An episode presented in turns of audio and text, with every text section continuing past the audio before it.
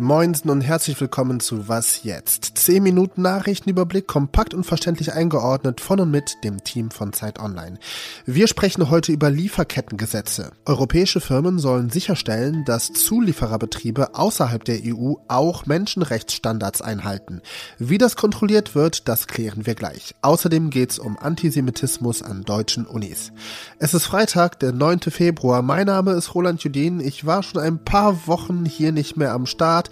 Erst Urlaub, dann krank. Jetzt freue ich mich aber riesig zurück zu sein und ich kenne noch jemand, die sich freut, Ihnen jetzt die Kurznachrichten zu erzählen.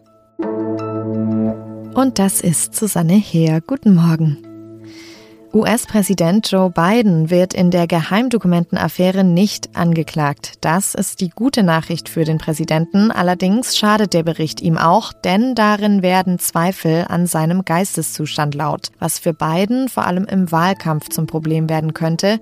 Sonderermittler Robert Hör hatte den Bericht mit der Aussage veröffentlicht, Biden wirke wie ein wohlmeinender älterer Mann mit einem schlechten Gedächtnis. Der 81-jährige Biden hat sich im Anschluss dagegen gewehrt und in einem Pressestatement klargemacht, dass sein Gedächtnis so wörtlich in Ordnung sei. Er sei ein älterer Mann und er wisse, was er tue. Die Nachricht zum Umbau der ukrainischen Armee kam gestern am frühen Abend. Demnach ist der ukrainische Armeechef Valery Salushny abgesetzt worden. Als Nachfolger hat Präsident Volodymyr Zelensky Generaloberst Alexander Sirski ernannt. Er war bisher Kommandeur der ukrainischen Landstreitkräfte. Salushny war als General bei der Bevölkerung sehr beliebt. Seine Entlassung folgte nun nach wochenlangen Spekulationen. Zelensky und Salushny waren unter anderem in der Frage einer weiteren Mobilisierung von Soldaten uneins. Der neue Oberbefehlshaber Sirski hat im Gegensatz zu seinem Vorgänger noch die sowjetische Schulung durchlaufen und hatte seine Offiziersausbildung in Moskau erhalten. Redaktionsschluss für diesen Podcast ist 5 Uhr. Haben Sie schon mal das Wort Sozialaudit gehört? Ich nicht, bis ich mich mit dem geplanten Lieferkettengesetz der EU auseinandergesetzt habe. Das EU-Parlament stimmt heute über ein Lieferkettengesetz ab. Das besagt, dass Unternehmen ab einer Größe von 500 Mitarbeitenden darauf achten müssen, dass Menschenrechts- und Umweltschutzstandards bei allen Produktionsschritten eingehalten werden. Das heißt, keine Kinderarbeit, kein Lohndumping, auch keine Umweltschäden. Angefangen beim Abbau von Rohstoffen bis hin zum Export nach Europa und Verkauf bei uns im Supermarkt. Es gibt in mehreren Ländern der Welt bereits Lieferkettengesetze. Auch Deutschland hat eins, aber wie will eigentlich eine deutsche Firma überprüfen, ob ein Zulieferer aus China oder Namibia wirklich Menschenrechte und Umweltstandards einhält? Dafür gibt es Prüfer, die Sozialaudits erstellen, die also Firmen bescheinigen, jupp, bei euch läuft alles vorschriftsmäßig. Wie verlässlich solche Sozialaudits sind, das weiß Zeitwirtschaftsredakteur Kolja Rutschow. Grüß dich. Hallo Roland. Kannst du einmal beschreiben, wie läuft das ab, wenn ein Prüfer oder eine Prüferin in eine Firma kommt, um ein Sozialaudit zu erstellen? Ja, das ist im Einzelfall natürlich unterschiedlich, aber oft sieht es wohl so aus, da kommt ein Prüfer oder eine Prüferin können auch mehr sein, für ein oder zwei Tage in eine große Fabrik, schaut sich Lohnlisten an, um zu prüfen, ob der Mindestlohn gezahlt wird oder befragt Arbeiter, äh, gibt es hier Diskriminierung oder können sie sich gewerkschaftlich organisieren. Das sind so alles Prüfthemen. Und am Ende wird in einem Prüfprotokoll eine Liste abgehakt. Da können 600, 800 verschiedene Prüfpunkte drauf sein wo man sich natürlich fragen kann, kann man das in ein, zwei Tagen ernsthaft wirklich untersuchen in so einem großen Werk? Und äh, mein Kollege Thomas Fischermann und ich haben einen Professor in den USA interviewt, Sarosh Kuruvilla von der Cornell University in New York. Der hat sich diese Sachen angeschaut und hat große Zweifel, dass das alles wirklich so funktioniert. Wer sind überhaupt diese Prüfer? Wo kommen die her und wer bezahlt die? Ursprünglich haben wohl die Firmen wirklich die Prüfer äh, bezahlt, die dann bei den Lieferanten schauen, wie sind ja die Verhältnisse. Aber es hat sich wohl so eine Tendenz ist wohl ergeben, dass mehr und mehr Firmen sagen, ach, kannst du nicht selber den Prüfer bezahlen. Das heißt, die Lieferanten bezahlen den Prüfer, der ihnen dann bescheinigt, dass bei ihnen alles in Ordnung ist. Manchmal machen das auch so, dass Fabrikbesitzer von sich aus wohl äh, Prüfer beauftragen und sagen, ich möchte gerne ein Zertifikat haben, damit ich auch für westliche Firmen attraktiv bin. Kannst du bitte mal hier bescheinigen, dass bei uns alles prima ist? Und da ist natürlich die Gefahr groß, dass die Prüfer das bescheinigen, was man hören möchte, weil sie das Geld äh, dafür bekommen, weil sie auch wieder einen Auftrag bekommen.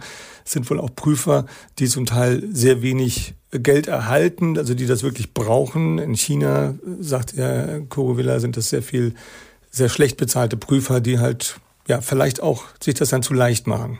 Also ich fasse mal zusammen, diese Prüferinnen und Prüfer haben einen enormen Workload, haben extrem wenig Zeit, werden je nach Land schlecht bezahlt, werden häufig von den Firmen, die sie überprüfen sollen, selbst beauftragt und bezahlt.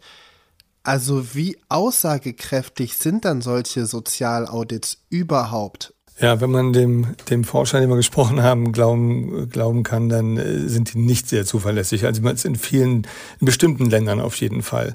Ähm, es gibt wohl noch extremer den Fall, dass es auch noch Beratungsfirmen gibt, vor allem in China, die auch noch Tipps anbieten, wie man sich auf so ein Audit vorbereitet, um möglichst gut abzuschneiden. Und zwar auch illegale Tipps eigentlich. Also die bieten, manche bieten Software an, da kann man wohl mit in Sekundenschnelle für tausende Arbeiter Lohntabellen mit Arbeitsstundennachweis erstellen, die super perfekt aussehen, also die einfach letztlich frisiert sind eigentlich. Ja, und beim geplanten Lieferkettengesetz der EU stimmt nicht nur das Parlament in Brüssel ab, sondern auch der Europäische Rat. Und da wird sich Deutschland enthalten, denn die Ampelkoalition, die ist sich uneins. Die FDP hat Bedenken, was das Lieferkettengesetz angeht. Wenn Deutschland dem Lieferkettengesetz im Rat nicht zustimmt, dann ist es unsicher, ob das Gesetz überhaupt noch eine Mehrheit findet. Bis hierhin erstmal vielen Dank für die Infos, Kolja Rutschow. Bitteschön. Und sonst so? Wie zufrieden sind Sie mit Ihrem Leben? Also wenn Sie alle Faktoren und Umstände mit einbeziehen, auf einer Skala von 1 unglücklich bis 10 inneres Blumenpflücken. So ähnlich haben das Forschende der Universitat Autónoma de Barcelona für Studienzwecke Menschen aus indigenen Gemeinschaften gefragt. Weltweit wurden da insgesamt 3000 Leute interviewt, zum Beispiel vom Volk der Mapuche in Chile oder die Tuareg in Algerien. Die Forschenden wollten wissen, wie glücklich Menschen sind, wenn Geld keine oder kaum eine Rolle spielt. Die Antwort sehr glücklich. Der Zufriedenheitswert liegt bei diesen Communities durchschnittlich bei 6,8. Ein Wert von 7 erreichen eigentlich nur reiche Länder in Nordeuropa sowie Skandinavien. Deutschland liegt übrigens bei 6,9. Die Forschenden sagen, wenn Geld kaum eine Rolle spielt, weil die Menschen sich selbst mit Nahrung und allem Nötigen versorgen, dann kommt die Zufriedenheit von guten sozialen Kontakten, also von Freunden und Freundinnen und Nachbarn, von der Naturverbundenheit und dem Fehlen jeglicher Korruption. Reagieren deutsche Hochschulen angemessen auf Antisemitismus?